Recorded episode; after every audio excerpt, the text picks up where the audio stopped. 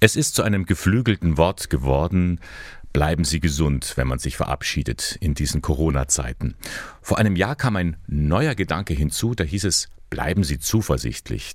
Zuversicht. Mit diesem Begriff wollen wir uns in dieser Stunde zwischen neun und zehn am Sonntagmorgen ein bisschen auseinandersetzen. Bei mir ist Pater Michael Huber, Generalvikar im Bistum Eichstätt. Schönen guten Morgen, Pater Huber. Ganz schön grüß Gott und auch guten Morgen von meiner Seite. Was verbinden Sie mit dem Begriff Zuversicht? Ich würde das Wort einfach mal als erstes hernehmen. Es hat die Sicht im Blick. Das heißt, es geht um Schauen in die Zukunft und wenn es um Zuversicht geht, würde ich meinen, dass es eine grundlegend positive Hoffnungselement im Hintergrund hat.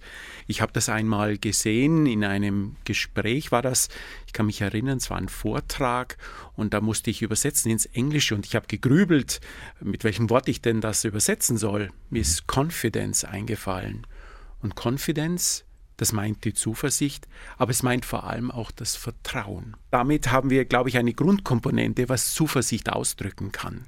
Es bedarf der Hoffnung, es braucht des Vertrauens.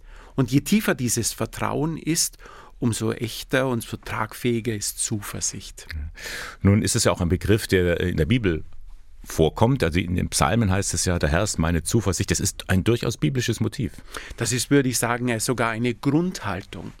Die Psalmen, die ja ein Grundgebet ist für die ganze Kirche, hat für alles Platz. Für Lobpreis und für Wallfahrt und für Klagen und für Not. Aber ganz wesentlich ist, dass es im Hintergrund immer eine positive Grundhaltung hat, nämlich diese Hoffnung, diese Zuversicht, dass dieser Gott bei uns ist und dass er eingreifen möge. Es ist ein Gebet mit Herz und Hirn. Ja. Sie, Sie haben gerade den Begriff Hoffnung auch gebracht, sozusagen als Synonym für Zuversicht. Die Hoffnung stirbt zuletzt, heißt es ja immer. Das, das ist das, was als letztes noch bleibt, wenn einem wahrscheinlich der Boden unter den Füßen weggezogen wird. Ja, für viele Menschen, ich denke im konkreten Leben, wenn man mit konkretisiert ist, mit, mit Krankheiten, mit, mit Tod, und dann gibt es immer noch den Ausblick, immer noch die Hoffnung, dass der Grund, der alles trägt. Und das wird beispielsweise in den Psalmen, aber ich denke in der ganzen biblischen Botschaft mhm. verkündet. Nun ist das ja ein, ein starker Trost, den Sie da äh, vermitteln mit dem Wort Zuversicht, aber es ist auch ein schmaler Grad zwischen Trost und Vertröstung. Also das ist nicht so ein billiges dahingesagtes, es wird schon wieder. Das ist eine Herausforderung, auch in der, das so zu verkünden. Ah, das ist ganz sicher so. Und die Gefahr war in der Vergangenheit ganz sicher da, dass man billige Vertröstung macht.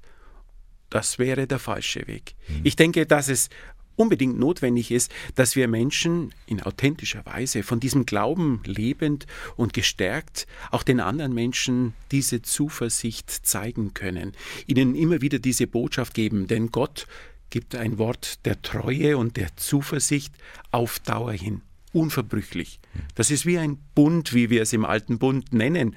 Ein Vertrag, den Gott mit uns eingenommen hat, unterschrieben hat. Er wird zu diesem Wort stehen. Pater Huber, nehmen Sie das wahr, diese Unsicherheit der Menschen, diese Sorge und Nöte, auch gerade im Zeichen von Corona? Das spürt, glaube ich, jeder von uns. Wir sehen das in all den Begegnungen und ich kann es konkret aus meinem Berufsfeld und auch den Tätigkeiten äh, im Ordinariat beispielsweise sagen. Es rufen so viele Menschen an. Es schreiben so viele Briefe, die ihren Ausdruck von dieser Unsicherheit, von dieser Sorge, von dieser realen Angst geben. Das ist Realität. Und ich spüre das in all den Austauschen. Ich sehe das in den Gesprächen mit einer Pflegerin im Krankenhaus und ich sehe das von einer besorgten Mitarbeiterin in der Gemeinde, die in der Konfrontation mit all den Regeln, den Hygiene- und Sorgeregeln immer wieder aufs Neue aufbrechen und Sorgen haben. Das ist so real. Ja, und haben Sie die Sorge, dass es diese Gesellschaft tatsächlich zerreibt? Man spricht ja schon von einer Spaltung. Das Wort Spaltung ist sehr groß, aber ich sehe es schon in vielen Bereichen, wo Menschen nicht mehr rationell an bestimmten Argumenten sich orientieren, sondern sehr, sehr emotional sind, auch vielfach ideologisch in vielen Bereichen an die Grenzen gekommen sind, wo ich mich sehr schwer tue. Es mitzuvollziehen. Ich sehe aber auch die wirkliche Sorge, auch in den ganzen Fragestellungen unserer Zeit wie Impfpflichten oder neuen Regeln, Lockdowns und dergleichen, dass sie damit kämpfen und ringen und ihre persönliche Freiheit und ihr persönliches Leben damit konfrontieren und sich sehr, sehr schwer tun. Nun sagen ja manche Politiker, wir müssen diesen Riss in der Gesellschaft verhindern. Wir müssen ihn praktisch wieder zukippen. Könnte so ein Kit auch die Kirche oder die Kirchen sein, dass sie das, diese, diese Spannungen aushalten und auch verm vermitteln können? Ich würde sagen, das wäre ein ganz wichtiger Auftrag der Kirche, weil das ihrem Grundauftrag entspricht. Wir wollen Gemeinschaft sein, wir sollen Gemeinschaft miteinander leben und ich spüre das in den Bemühungen vor Ort, ganz konkret in den Begegnungen in den Pfarreien, wo Menschen sich zur Verfügung stellen für Kontakte, für Trostspendung, für Telefonanrufe aber auch in den karitativen Diensten in unseren Alten- und Pflegeheimen, in dem disziplinierten Einhalten von Regeln bei den Gottesdiensten, wo ich wirklich in Dankbarkeit und ich würde sogar sagen Lob all den Gottesdienstteilnehmern das sagen möchte, dass sie sich wirklich ernsthaft bemühen, diese Regeln einzuhalten, um noch den Lobpreis Gottes am Sonntag feiern zu können. Ich sehe es aber auch in der Fähigkeit und der Erfahrung der Kirche, dieser Schatz, den haben wir, glaube ich, dass wir Grundmuster wie Dialog, Respekt und Wertschätzung, Beispiele für verantwortliches Handeln haben. Ich glaube, da können wir unseren Beitrag leisten. Das heißt, um Zuversicht zu vermitteln, müssen die Menschen, also die Christen in dem, in dem Fall, auch selber zuversichtlich sein, Boten ja, der Zuversicht. Das würde ich sagen. Umso glaubwürdiger wir sein können, umso mehr wir selbst von dieser Zuversicht getragen sind, umso mehr können wir es auch weitergeben. Fürchtet euch nicht, heißt es in der Bibel. Fast mantramäßig kommt das 100 Mal, ich glaube 365 Mal hat jemand nachgezählt. Also für jeden Tag des Jahres ein, fürchtet euch nicht. Ähm, wenn wir das positiv mal deuten, diesen Begriff heißt es ja, habt Zuversicht.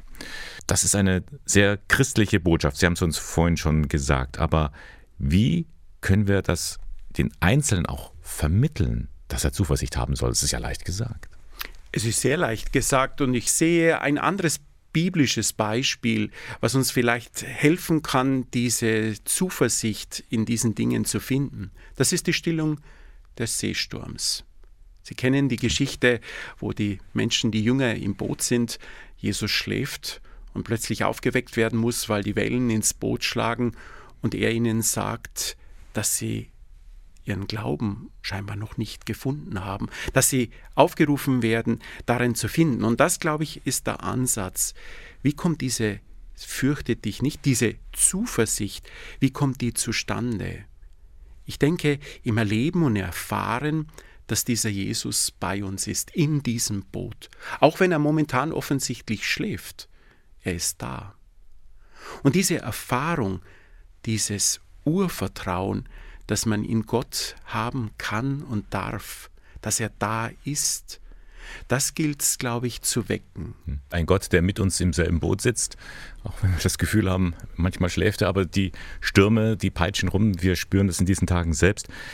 Pater Huber, wo können Sie denn selbst Zuversicht ziehen? Wo spüren Sie persönlich diese, diese Hoffnung heraus?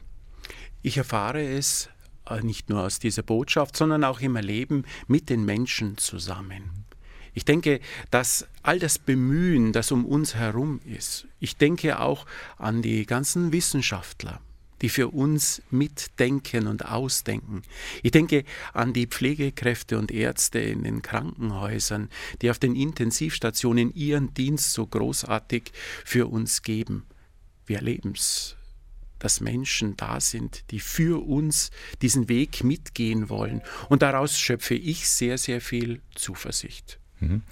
Nun haben Sie viel auch von, von Glaubenserfahrungen gesprochen, von Gott, der mit uns mitgeht oder auch mit uns im Boot sitzt.